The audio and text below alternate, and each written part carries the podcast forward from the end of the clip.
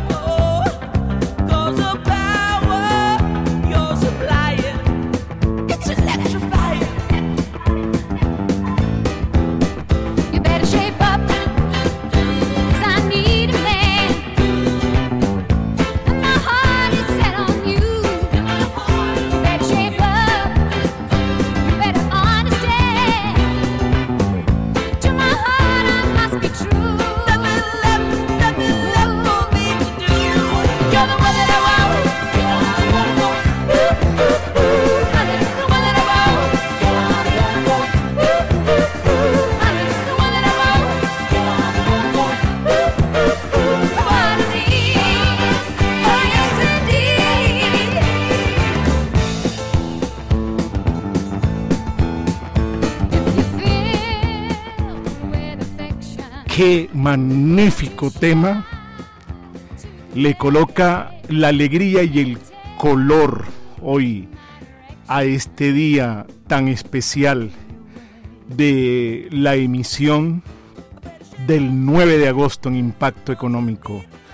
Un homenaje póstumo con todo el cariño para Olivia Newton-John, quien marcará toda la vida una época de una generación entre la cual estuvimos nosotros. Del película de 1979 con John Travolta. Todo, todo, todo, todo un recuerdo maravilloso de este especial tema musical con el cual hoy iniciamos en Impacto Económico y que compartimos con toda la muchachada de los años 70 y 80 y 90 y de este siglo. Especial saludo póstumo a Olivia Newton-John, que en paz descanse y la gloria del Señor sea con ella. Recuerden también que Impacto Económico se emite todos los martes a las 11 de la mañana por la plataforma Spreaker, un espacio que durante una hora le presentará la realidad económica y financiera en materia local y global. En la mesa de trabajo de nuestro programa nos acompañan hoy el abogado David Enrique Amorocho Daza, y las estudiantes de jurisprudencia María Paula Bermúdez y también va a estar con nosotros muy próximamente, pero desde hoy ya está acá, Oliva Jaramillo. No es Olivia Jaramillo, sino Oliva Jaramillo. Oliva, te dejo la palabra para hacer una presentación. ¿Quién va a estar con nosotros en este semestre en el equipo de Impacto Económico Oliva? Muy bienvenida. Saludo a la ciberaudiencia, por favor. Mil gracias, doctor, por la presentación. Muy buenos días. Un saludo para usted y para todos nuestros ciberoyentes que se conectan a esta hora en Impacto Económico. Recuerden conectarse con nosotros en nuestras redes sociales y comentarnos con el hashtag Impacto Económico en Twitter y Facebook. Me pueden encontrar en Instagram como arroba Oliva. Gracias Oliva, qué bueno tenerla aquí porque es que aquí le colocamos siempre toda esta nota juvenil y que no falte la música, pero que no falte el análisis que nos lleva a la construcción de país. Saludo muy especialmente a nuestro director de la emisora, Sebastián Ríos, que también está aquí con nosotros recordando una música que no era de él, era de su papá, Juan Guillermo Ríos. Esa, esa era la música de la era de su papá, pero sé que la disfruta con todo el gusto. Entonces, señores, seguimos ya para nuestra presentación final. Sí, recuerden que ustedes nos están escuchando por la plataforma Spreaker, al igual que en las plataformas de broadcasting como Deezer y Spotify. Si desean conectar con nosotros en las redes sociales, nos encuentran como Un Rosario Radio en Twitter, Facebook, Instagram y YouTube. Escríbanos con el numeral Impacto Económico y si quieren volver a escuchar o recomendar el programa, lo pueden hacer mediante la plataforma Spreaker. Este es su programa Impacto Económico, siempre al día en el acontecer económico, financiero y de la hacienda pública local y global. Nelson Duarte nos apoya en el control máster y la dirección general es de Sebastián Ríos, como lo decía hace unos momentos. Soy Henry Amorocho Moreno y me pueden seguir en Twitter como arroba Henry Rayal Piso Amorocho, en Facebook como Henry Amorocho Moreno y también me pueden encontrar en el blog de mi página www.amorochoidaza.com. Bienvenidos todos, Nelson, usted tiene la palabra.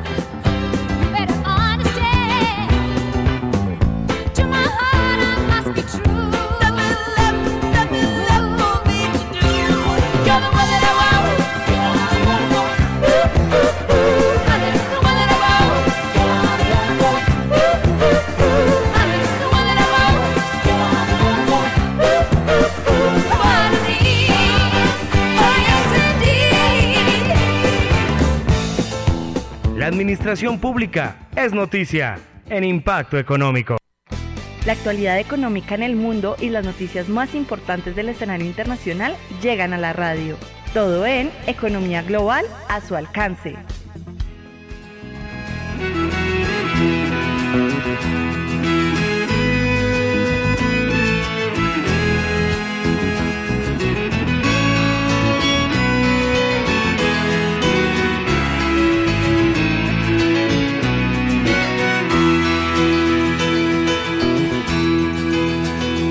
Ayer se fue, tomó sus cosas y se puso a navegar.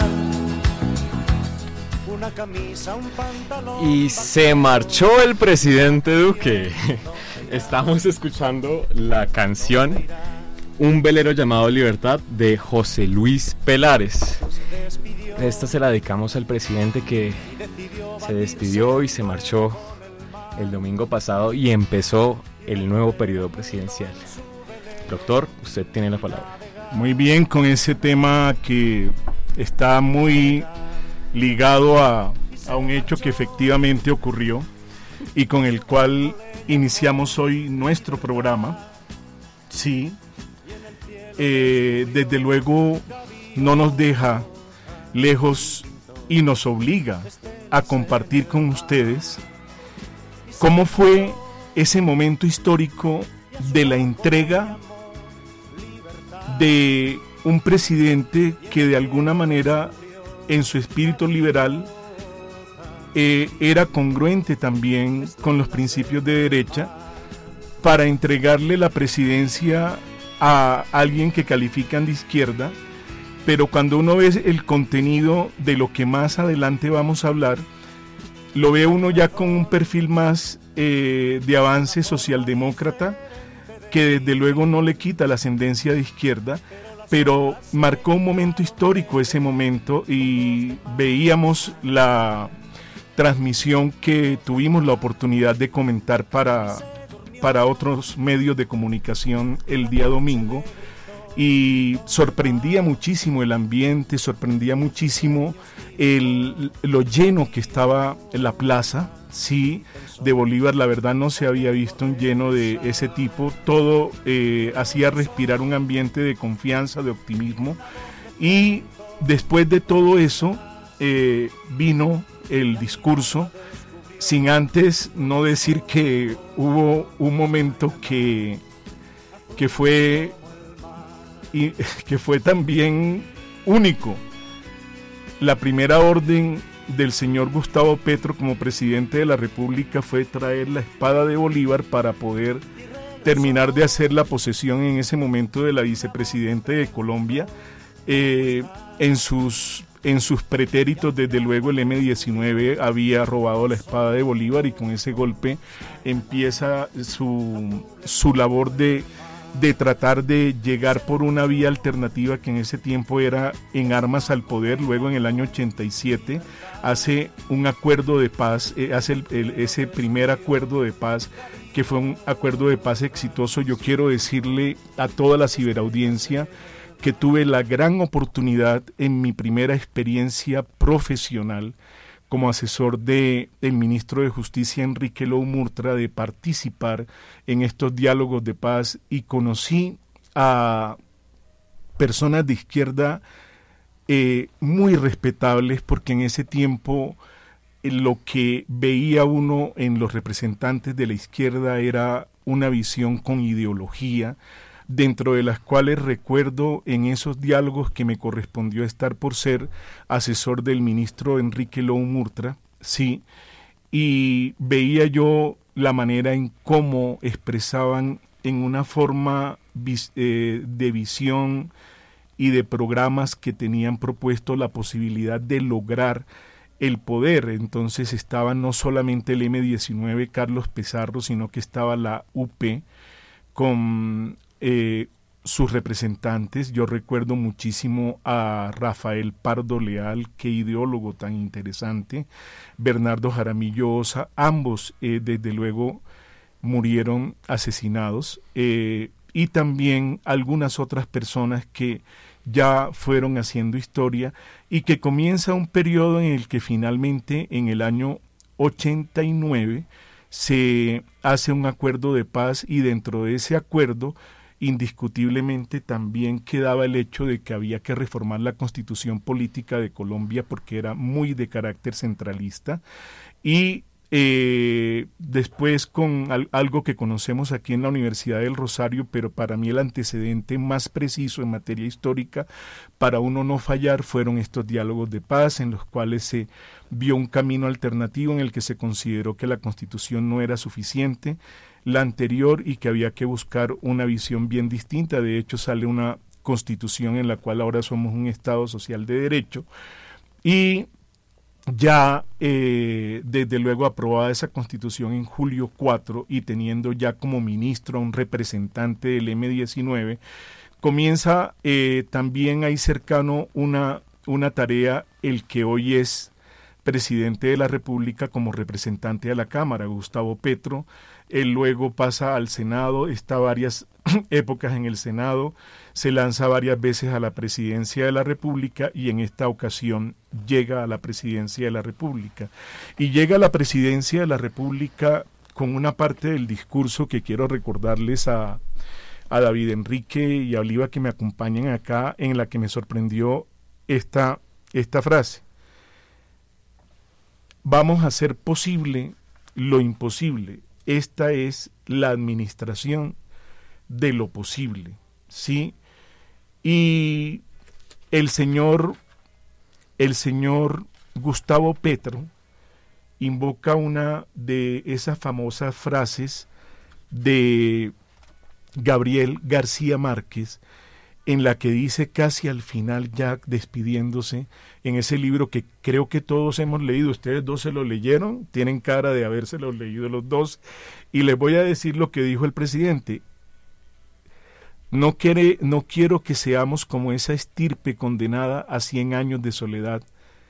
Quiero que seamos y tengamos esa segunda oportunidad.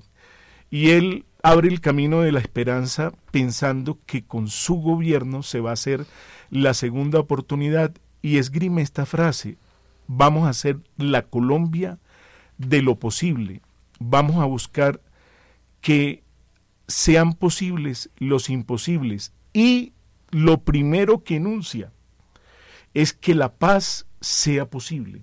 Por eso, cuando a mí me preguntaban ese día si se buscaba una síntesis del el discurso de Gustavo Petro, yo dije, está encerrado acá, porque la parte nodal de lo que él planteó y por lo cual va a desarrollar todo lo que viene adelante, incluso cuando invoca el decálogo, es que la paz sea posible. Y en ese mismo momento, desde luego recuerdo el discurso del señor Roy Barreras, presidente del Senado, cuando hace un inventario de los indicadores sociales y dentro del inventario de los, de los indicadores As humans, we're naturally driven by the search for better. But when it comes to hiring, the best way to search for a candidate isn't to search at all. Don't search, match with Indeed. When I was looking to hire someone, it was so slow and overwhelming. I wish I had used Indeed. If you need to hire, you need Indeed. Indeed is your matching and hiring platform with over 350 million global monthly visitors, according to Indeed data, and a matching engine that helps you find quality candidates fast. Ditch the busy work. Use Indeed for scheduling, screening, and messaging so you can connect with candidates faster. And Indeed doesn't just help you hire faster. 93% of employers agree Indeed delivers the highest quality matches compared to other job sites, according to a recent Indeed survey. And listeners of this show will get a $75 sponsored job credit to get your jobs more visibility at Indeed.com slash podcast. That's Indeed.com slash podcast. Terms and conditions apply. ¿No se merece tu familia lo mejor? Entonces, ¿por qué no los mejores huevos? Ahora, Egglands Best están disponibles en deliciosas opciones. Huevos clásicos, de gallina libre de jaula y orgánicos de Egglands, que ofrecen un sabor más delicioso y fresco de granja que le encantará a tu familia. En comparación con los huevos ordinarios, Egglands Best contiene la mejor nutrición como 6 veces más vitamina D, 10 veces más vitamina E y el doble de omega 3 y B12. Solo Egglands Best. Mejor sabor, mejor nutrición, mejores huevos. Visita egglandsbest.com para más información indicadores sociales destaca indiscutiblemente el rezago que se tiene en pobreza multidimensional, en desempleo, pero hay un punto que tocó y yo les he dicho una cosa, cuando uno habla en hacienda pública y en el Estado habla con la norma en una mano y las estadísticas en la otra.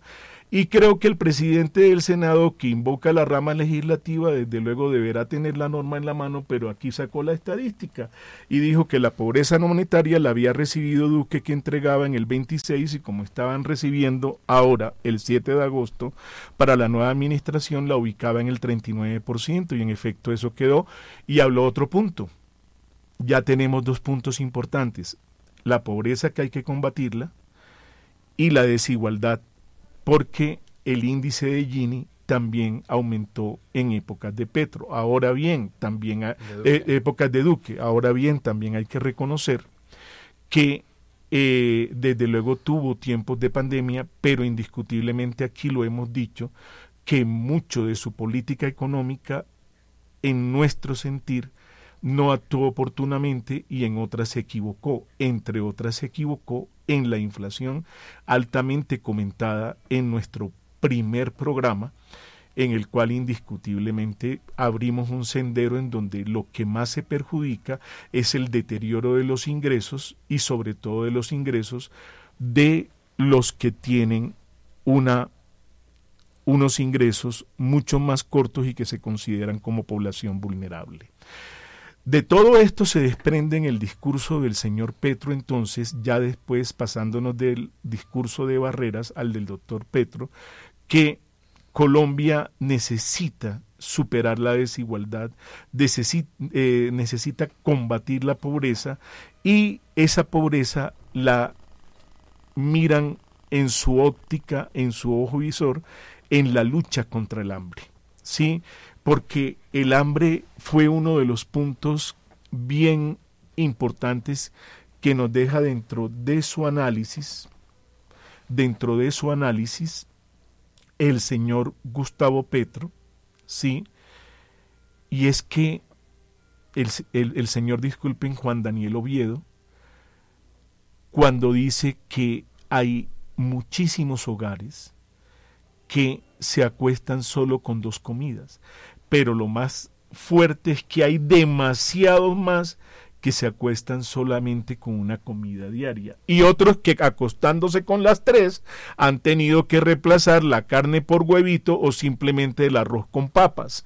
Entonces, ese punto lo describió así nuestro director del DANE, que creo que deberá estar entregando el cargo porque él, eh, él manifestó no seguir más, pero bueno, tocó ese punto. Y desde luego habló de la soberanía alimentaria, que para él no era importante solamente el término de seguridad alimentaria, sino de soberanía alimentaria. Y ese punto es importante porque cuando uno habla de la soberanía eh, alimentaria ya pasa el sentido jurídico del territorio y es que en la en un país que tiene tanta tierra, tanta agua, hay que producir. Entonces ya él introduce ese punto y desde luego para hacer eso realidad, ¿cómo lo tiene que hacer realidad?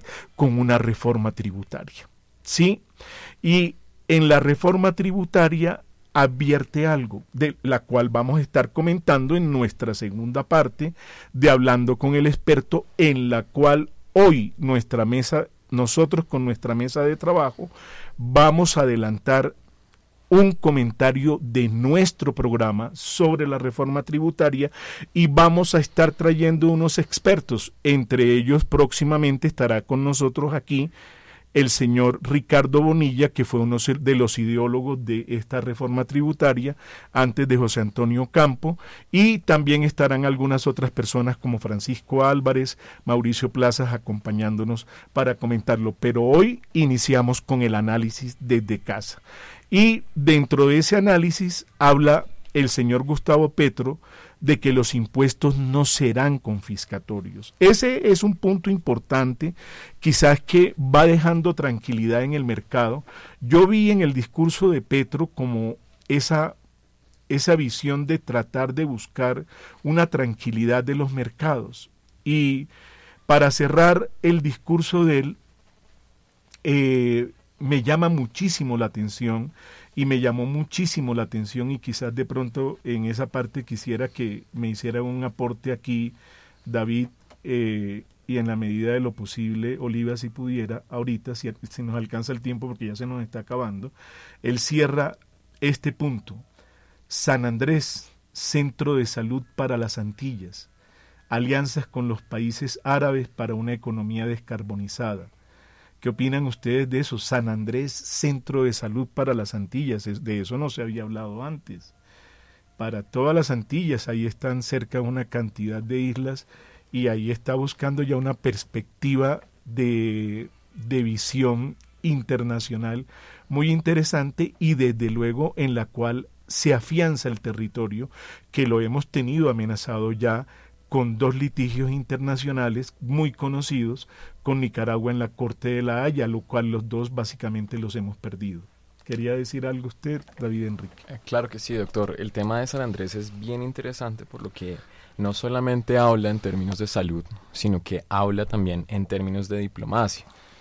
Recuerdo mucho que en el discurso el, el doctor Gustavo Petro habló sobre que todos los diplomáticos que saldrían de para el Caribe serían de San Andrés, una promesa que nunca se había visto antes de inclusión de este territorio insular de nuestro país en las relaciones diplomáticas de este país en el territorio que le compete a San Andrés y a Providencia.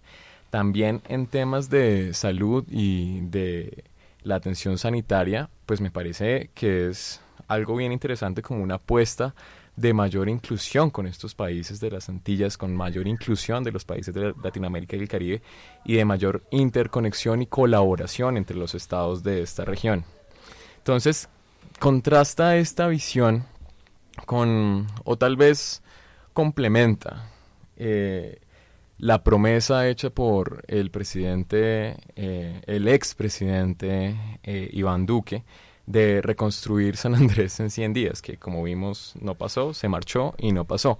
Entonces, em, creo que también es, es una idea de reconstruir eh, el territorio insular del país y de incluirlo y darle, darle mayor importancia y cumplir estas promesas eh, cumplidas a medias o palmariamente incumplidas por parte del gobierno saliente. Muchísimas, muchísimas gracias David Enrique por ese comentario. Y hay algo que me anota aquí Oliva ahorita que es muy importante considerar. Y es que el señor Gustavo Petro, dentro del contexto de su discurso, esgrimió la palabra solidaridad, en la cual la reforma tributaria iba a estar basada en extraer recursos de los más altos ingresos para distribuirlos vía gasto en los que más lo necesitaban. Ese punto es bien importante porque hay que mirar que los costos de uno son los beneficios de otros. Y me recordaba ahorita, Oliva, algo que particularmente decimos en nuestros programas y en nuestras clases.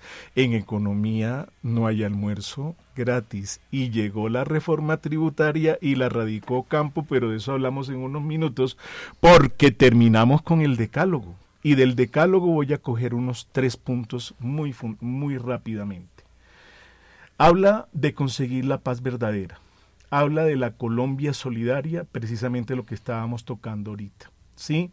para tratar de mitigar el dolor de los demás e ir, e buscando una mejor calidad de vida. Gobernará con las mujeres. Para mí esa es una situación, eh, desde luego, que él se comprometió en campaña y lo está haciendo acá.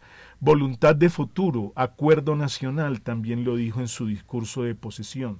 Sí, se gobierna escuchando, no alejado, caminaré al lado, va a recorrer las regiones. Ese punto me parece que es uno de los puntos que ya lo había visto en algunas otras administraciones, pero eh, es y mira es la descentralización de las instituciones no solamente desde el punto de vista institucional, sino él como persona y como presidente yendo a las regiones para garantizar así la presencia del Estado. Ese era otro punto del decálogo de él.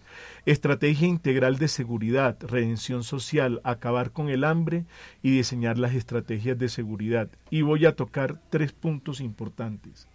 Luchar contra la corrupción. Mire, yo en ese punto sí que yo no, la verdad yo le pediría al presidente de la República, se lo pido como ciudadano y de todo corazón se lo pide todo mi equipo de impacto económico, que esto no sea más discurso, que se vean hechos reales.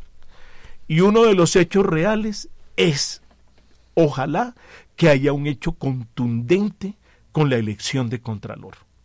No se puede concebir que un proceso que inició tan viciado como ese siga vigente. Y siga vigente con las mismas dificultades. Ahí las personas que están han tenido desde todo el proceso indiscutiblemente anotaciones que llevan a que van a venir muchísimas demandas porque han salido tres listas, tres listas de un proceso de convocatoria, eso lo van a demandar, ¿sí? Entonces, sobre ese punto, ojalá saliera una determinación importante. ¿Quién sabe si salga elegido Contralor o no salga? Uno no sabe todavía, porque esto tiene unos vericuetos jurídicos tan fuertes, pero no solamente es el caso de la Contraloría. Resulta que, disculpe por hablar en pretérito, pero toca citar las cosas, la Procuraduría era afecta al gobierno anterior, de hecho había sido su ministra de Justicia. ¿Sí? el señor fiscal amigo personal del presidente anterior. Eso no es objetivo y desde luego comencemos por ahí, señor presidente de la República. Y usted lo prometió y le cuento, comencemos por ahí. Comencemos porque en los organismos de control haya personas que verdaderamente vayan a controlar la actividad estatal como un todo, no solamente a usted, sino a toda a toda la nación. Ese punto es bien importante. Sobre este tema me gustaría dar una pequeña anotación sobre el tema del control fiscal. Em, los discursos contrastan entre la posesión del presiden- expresidente Iván Duque hace cuatro años y la posesión de hace dos días de Gustavo Petro.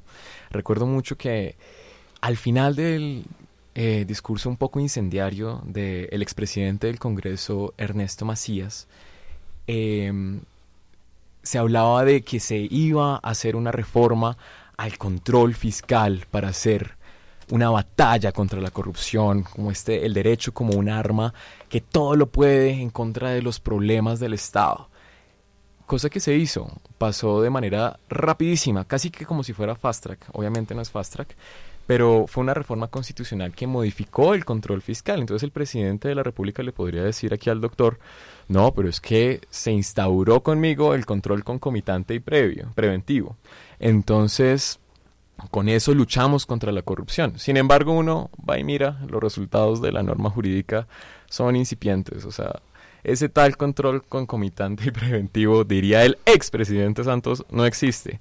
Y la verdad fue francamente inoperante, ineficiente y más bien fue una herramienta un poco de doble filo en la cual resignamos algo de poder en nuestra democracia y nos demostró una alianza entre Contraloría, Senado y posiblemente gobierno para poder sacar esto tan rápido. Entonces uno lo mira con esos ojos y parece que es una promesa incumplida o tal vez una promesa cumplida a medias en un papel que al final no tuvo un resultado.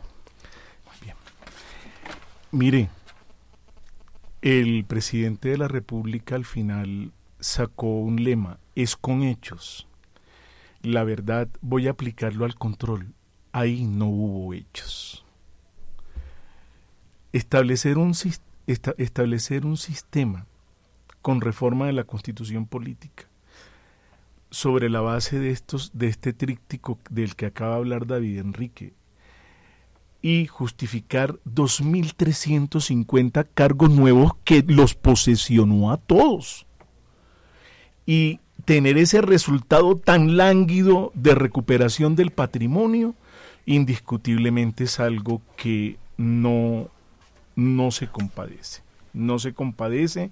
La verdad deja mucho, mucho, mucho que, que As humans, we're naturally driven by the search for better. But when it comes to hiring, the best way to search for a candidate isn't to search at all. Don't search, match with Indeed. When I was looking to hire someone, it was so slow and overwhelming. I wish I had used Indeed. If you need to hire, you need Indeed. Indeed is your matching and hiring platform with over 350 million global monthly visitors, according to Indeed data, and a matching engine that helps you find quality candidates fast. Ditch the busy work. Use Indeed for scheduling, screening, and messaging so you can connect with candidates faster. And Indeed doesn't just help you hire faster. 93% of employers agree Indeed delivers the highest quality matches compared to other job sites, according to a recent Indeed survey. And listeners of this show will get a $75 sponsored job credit to get your jobs more visibility at Indeed.com slash podcast. That's Indeed.com slash podcast. Terms and conditions apply.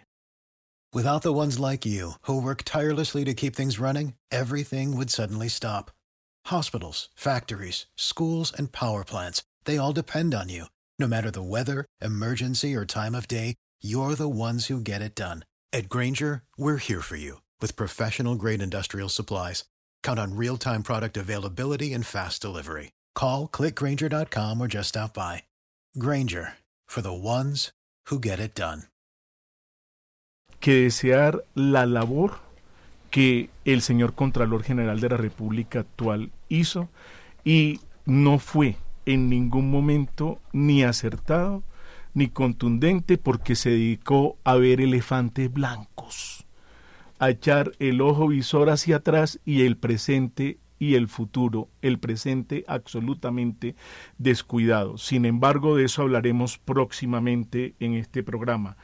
Lo otro que me llamó la atención del decálogo para ya terminar, y que es el punto número 8, habló de que va a proteger el, el patrimonio público biodiverso, porque ha sido altamente atacado con la deforestación, sobre todo de nuestra selva amazónica.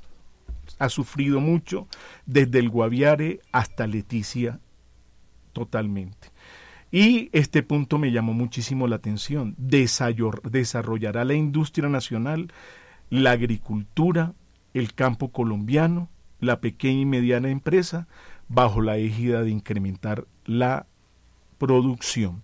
Y el otro punto importante, que quizás deja tranquilidad a los mercados y al mismo país, va a gobernar con la actual constitución y la hará cumplir. Eso fue lo que dijo el presidente Gustavo Petro, ese fue el decálogo y de esa manera dejamos terminado. Antes David Enrique dirá algo y cerramos esta aparte de economía global a tu alcance.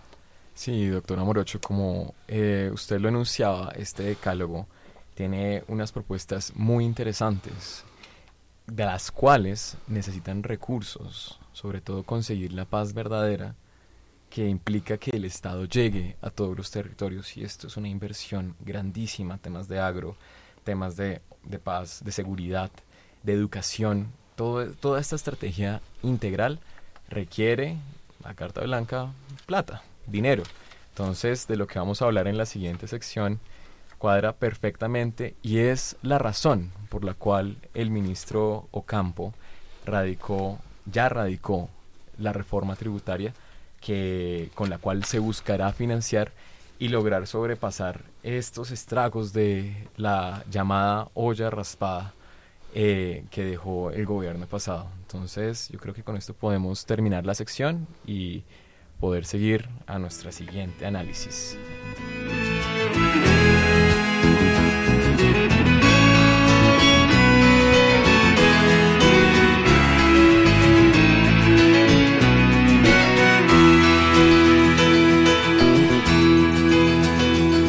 Se fue, tomó sus cosas y se puso a navegar. Una camisa, un pantalón vaquero y una canción. ¿Dónde irá? ¿Dónde irá? Estás escuchando Impacto Económico. La voz del doctor Henry Amorocho Moreno se escucha en Impacto Económico. Moments will shine. She take my money when I'm in need. Yes, she's a trifling friend indeed. Oh, she's a gold digger way over town that digs on me. Uh. Now I ain't saying she a gold digger, but she ain't messing with no broke, broke. Bueno, estamos escuchando la canción Gold Digger, hablando de buscar plata y de reforma tributaria de Kenny West y Jamie Foxx. Muy bien. ¿Y quién tiene que buscar plata? La administración gubernamental 2022-2026 y en particular el ministro de Hacienda quien tiene esa función. De hecho, han trabajado intensamente y han presentado el proyecto de reforma tributaria con radicación en la Cámara de Representantes, lo recibió el mismo presidente de la Cámara de Representantes y revisado ya el proyecto de reforma tributaria por el equipo de impacto económico, hemos encontrado con algo, hemos encontrado algo muy importante. Primero algo que hemos dicho y quedó clarísimo en el discurso de posesión que decíamos ahorita. No solamente nos rajamos en indicadores económicos, sino también en indicadores sociales. Y eso es tremendamente fuerte, porque hay una deuda social.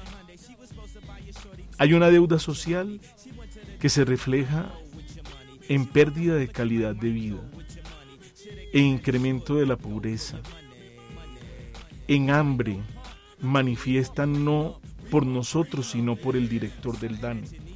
Y todos Esos puntos los recoge el presidente de la República actual con su equipo de gobierno y desde luego nos tendrá que presentar el programa de gobierno ya el cuantificado, porque hasta ahora han sido notas discursivas, ¿sí?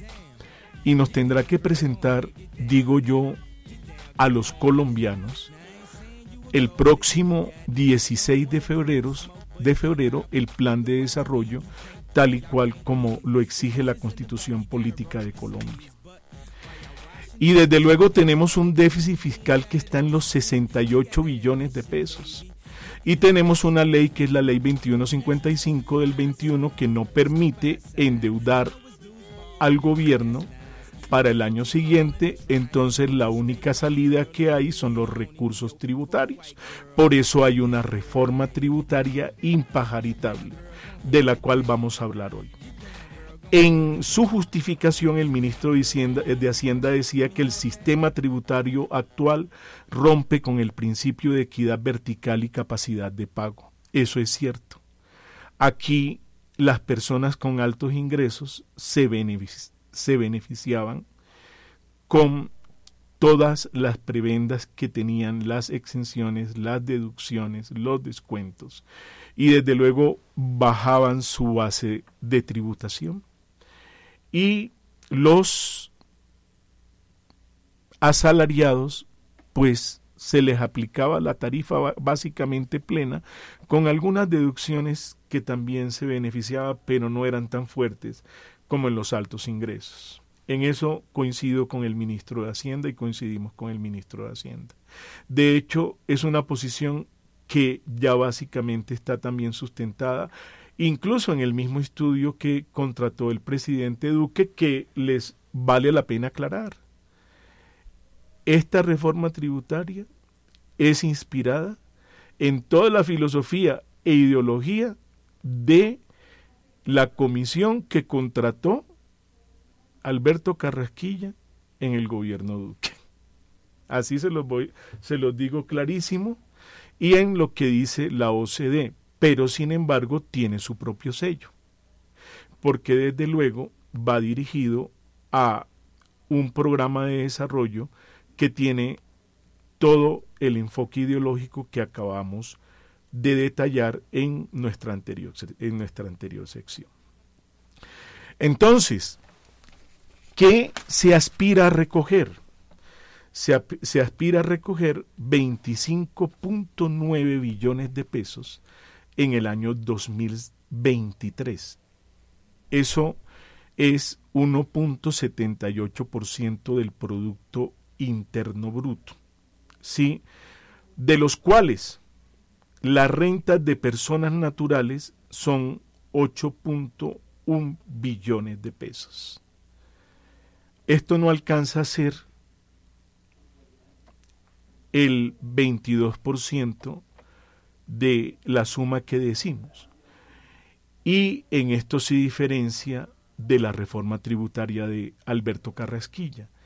En Alberto Carrasquilla, la reforma tributaria se fundamentaba básicamente en los impuestos a personas naturales, pero básicamente de la población asalariada, y ahí fue donde la situación hizo boom, porque básicamente incluso desde el millón ochocientos mil pesos se estaba buscando la manera de tratar de encontrar recursos, porque desde ahí tenían que declarar, es decir, los juniors, los que van a salir, ya quedaban grabados. Eso fue un encuentro muy duro y terminó con la salida de ese ministro.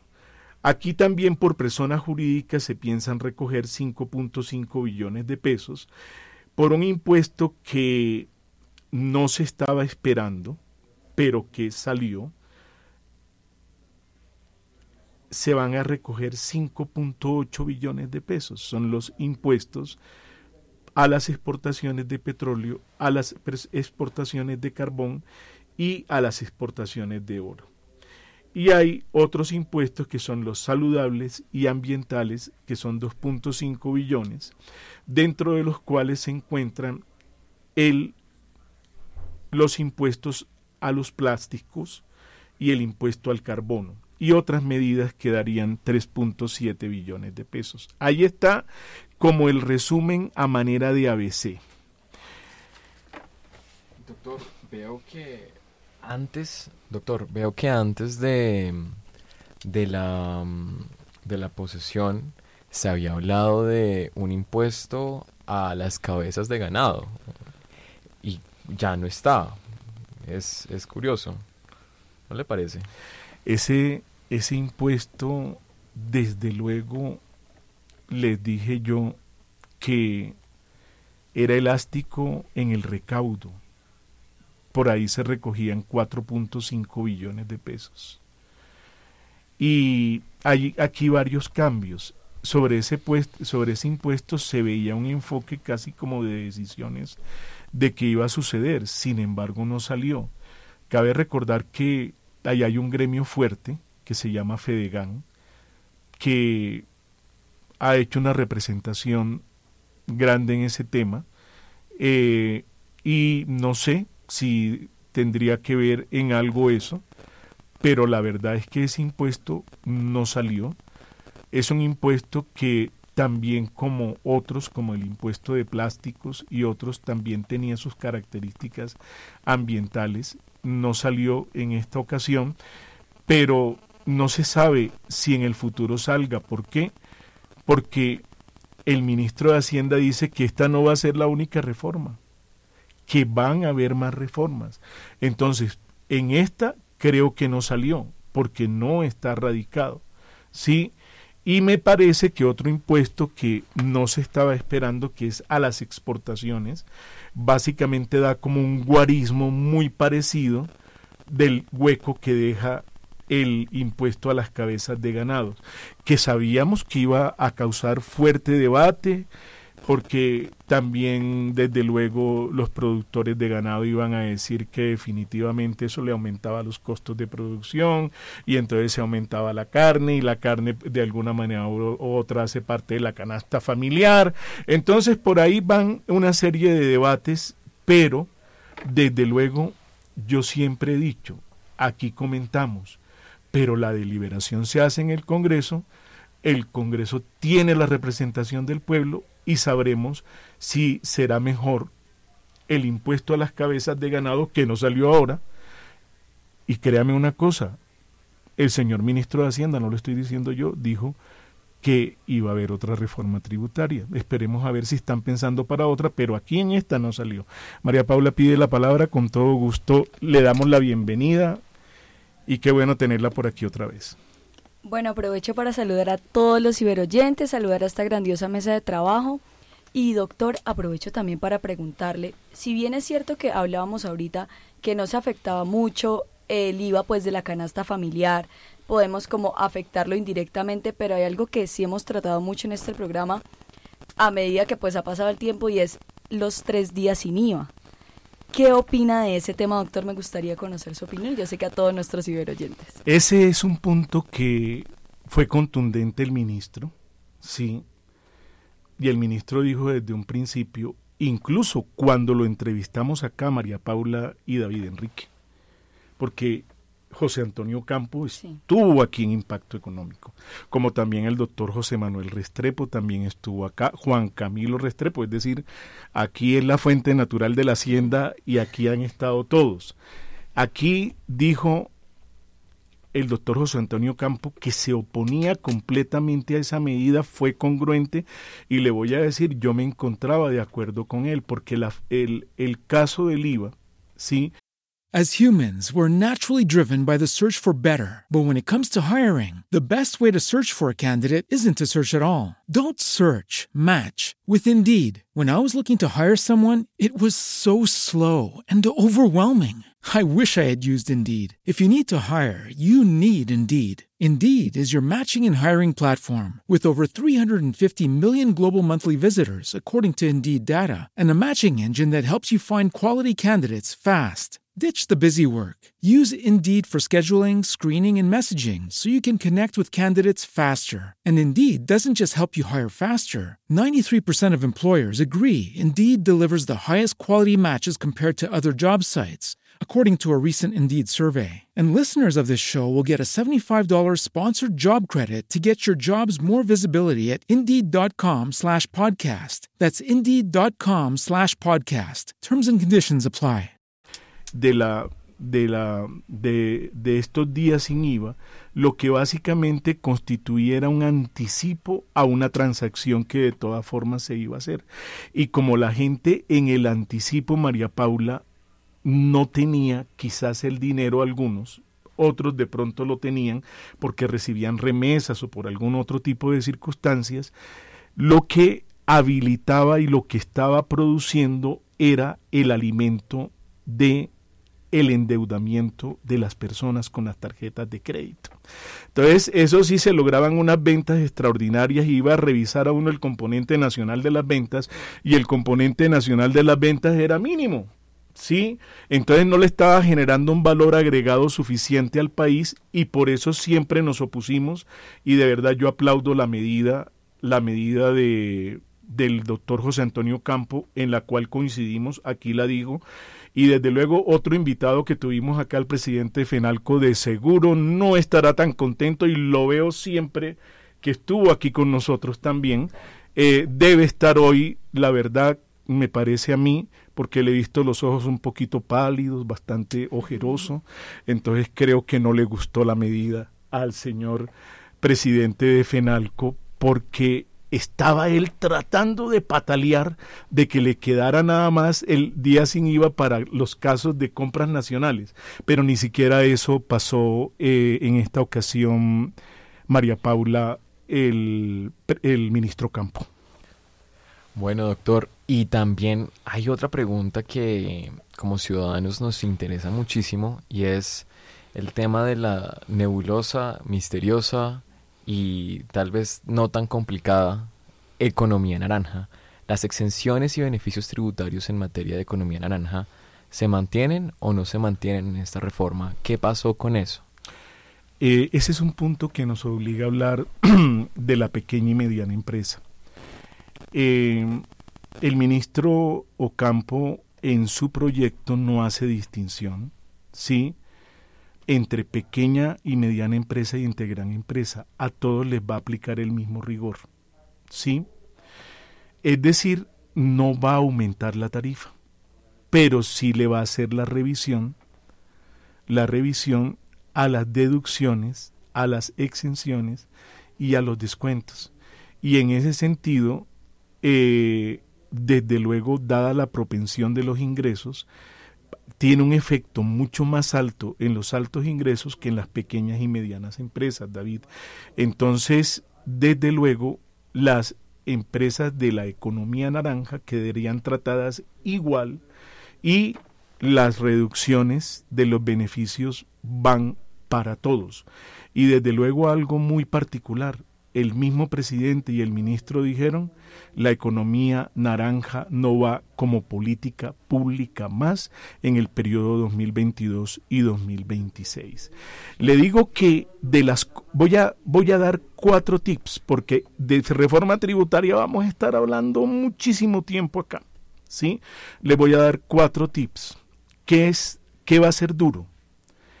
Que en esa disminución de descuentos mm, eh, los descuentos de los créditos de vivienda se van y eso no le va a convenir a mucha, a mucha gente. El pago de educación que se venía descontando de impuesto de renta se va. Y los montos de ahorro y salud prepagada ya no serán parte del descuento en el impuesto de renta y eso de verdad va a tocar a muchas personas, sobre todo de la clase media. Ese punto, pero ahí se está tratando con el mismo rasero a todos. Ahí se afectan eh, desde luego este tipo de cosas. Otros tips que van a, que, que veo aquí, el impuesto a las exportaciones de petróleo, carbón y oro. Sí, van a estar grabadas con una tasa del 10%. La verdad es una es un, una tarifa fuerte y se van a recaudar 5.8 billones de pesos. Pero eso tiene un doble propósito, porque el presidente actual va, dice que va a pasar de una economía extractivista a una economía productiva.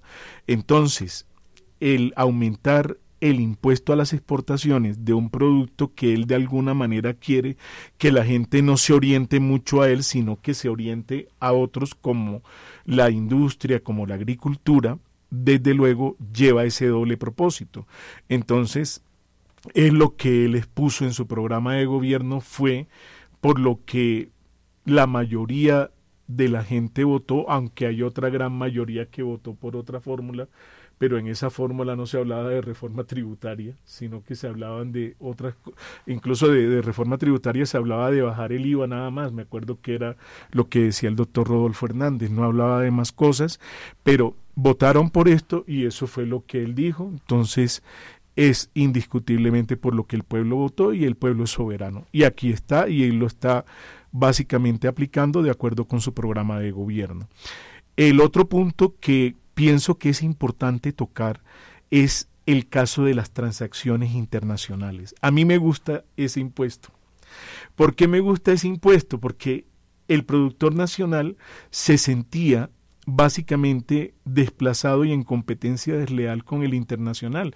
Para nosotros muy sabrosos ver Netflix, pero ahorita el Netflix se va a subir. ¿Sí? Entre otras de, esa de esas plataformas, porque desde luego las transacciones internacionales van a ser grabadas a partir de 300 dólares tendrán que pagar IVA. Entonces eso va a subir, eso va a subir ese impuesto, pero en materia económica tiene una justificación y es que el IVA tiene que ser neutral, ¿sí? Y no puede generar me mecanismos de competencia desleal y aquí se, se estaba generando, porque el, el, el productor el, el productor interior con IVA y el internacional sin IVA, entonces la verdad no había justicia tributaria ahí. María Paula me quiere hacer una pregunta. Doctor, yo estoy de acuerdo con usted eh, en ese impuesto. Sin embargo, hay algo que preocupa mucho a los colombianos y es que ya de por sí el cambio de gobierno ha generado cierta incertidumbre económica internacional y ahora que pues realmente les les dan como ese impuesto a pues internacionalmente en realidad no generaría como más incertidumbre y menos ganas de que inviertan en nuestro país? La el avance de la economía, y aquí lo hemos dicho María Paula, en, en todo el mundo no está dependiendo de la parte tributaria, sino de la competitividad que se logra con el aumento de la tecnología. ¿sí? De hecho, este tema que estamos hablando toca precisamente la tecnología y de todas formas ellos están siendo tributados en otras partes. Esperemos a ver cuál sea la reacción, pero indiscutiblemente en materia de los principios esenciales de la tributación sobre los cuales descansa nuestra constitución es absolutamente consistente. Entonces ahí el derecho es duro y la ley es dura, pero toca llevarla a cabo y este gobierno lo ha considerado así. Esperemos a ver qué sucede sobre ese tema y si de pronto van a considerar que la parte tecnológica sea importante, por el momento tienen eso, quién sabe si de pronto terminan sensibilizando la tarifa, María Paula, y disfrutaremos el Netflix un poco más barato. bueno, vamos a terminar porque estamos dando son tips muy importantes. Vea cómo me gusta esta medida. Esta medida me fascina, porque un sector que sí fue desleal y que quede clarísimo, porque nosotros hablamos y escribimos lo que decimos porque decimos con base en los hechos, es que el sector financiero no fue el mejor aliado en tiempos de pandemia. David y María Paula, ustedes me acompañaron muchísimo en ese tiempo. Tuvieron parqueado 95 billones de pesos que les dio el Estado y no le prestaban el dinero a los microempresarios. A ustedes les consta cómo va a ser posible eso. ¿Sí?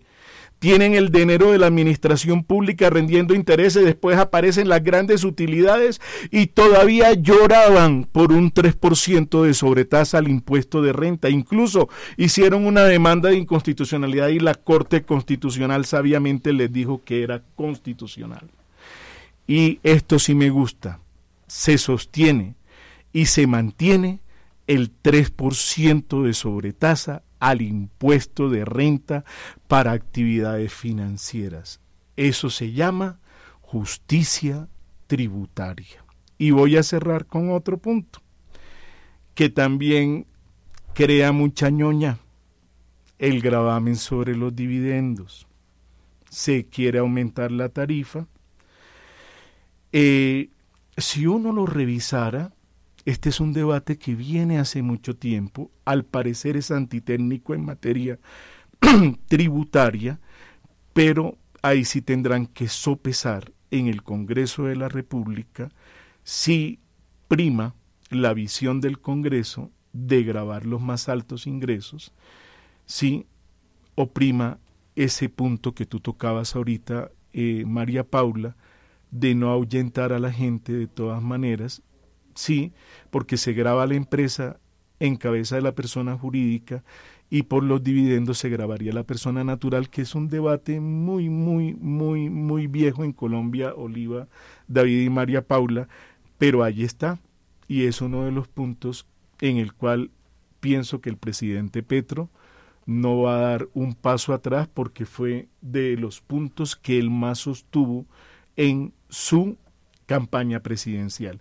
De todas formas, al parecer, al parecer no, estoy seguro que jurídicamente es antitécnico, pero desde luego mirando los principios que tiene el nuevo administrador de lo público en Colombia, desde luego eh, sería consecuente con que las personas de más altos ingresos aporten para llevar a cabo el principio de solidaridad que él invocaba cuando hablábamos en el comentario a su discurso en nuestra primera parte.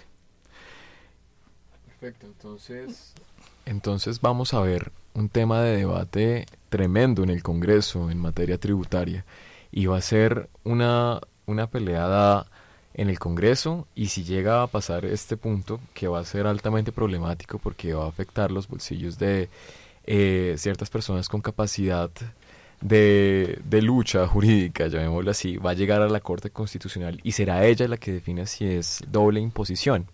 Entonces, eh, eh, todos los puntos de esta, de esta reforma tributaria están en, en contención. No, no todos, una buena parte, y vamos a ver cómo nos alcanza el capital político para lograr estas metas que tiene el nuevo gobierno y a ver si se mantiene la unidad eh, de los partidos que se han pronunciado en favor del gobierno y también eh, neutrales. Entonces, vamos a ver si alcanza para esta reforma tributaria y si llega a, a alcanzar para la siguiente reforma anunciada por el ministro Campo. Capital político y capital económico, David Enrique. Exactamente. Bueno, muchísimas gracias. Aquí estuvimos en la mesa de trabajo y yo le doy la palabra a Nelson para despedir el programa. 18 years, 18 years, she got one of your kids, got you for 18 years. I know somebody paying child support for one of his kids. His baby mama car crib is bigger than his. You will see him on TV any given Sunday. Win the Super Bowl and drive off in a Hyundai. She was supposed to buy your shorty Tyco with your money. Bueno, seguiremos hablando de la reforma tributaria en nuestro próximo programa. Aquí no acaba. Y lo que sí acabó fue la emisión de hoy. Este es su programa Impacto Económico. Nos encontramos el próximo martes a partir de las 11 de la mañana para compartir otro espacio. Nelson Duarte nos apoyó en el Control Master y la dirección general fue de Sebastián Ríos y en la producción nos acompañó Oliva Jaramillo. Soy Henry Amorocho Moreno y me pueden seguir en Twitter como arroba Henry Raya el Piso Amorocho, en Facebook como Henry Amorocho Moreno y en el blog de mi página web amorochoidaza.com. Gracias por su sintonía y recuerden y tomen nota por favor. Autor anónimo. Los libros, las mentes y los paraguas solo sirven si se abren. Un abrazo y una feliz semana para todos.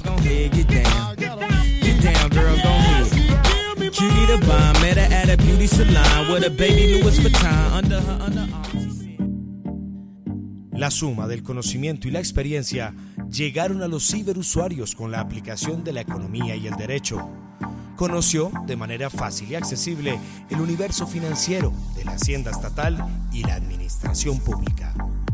En esta emisión aprendimos juntos en Impacto Económico, siempre en los micrófonos de un Rosario Radio.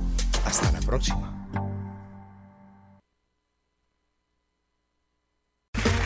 Okay, round two. Name something that's not boring. A laundry? Ooh, a book club. Computer solitaire, huh? Ah, sorry, we were looking for Chumba Casino.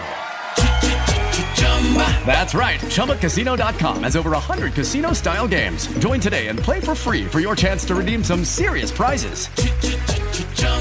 ChumbaCasino.com. No purchase necessary. Where prohibited by law. 18 plus terms and conditions apply. See website for details.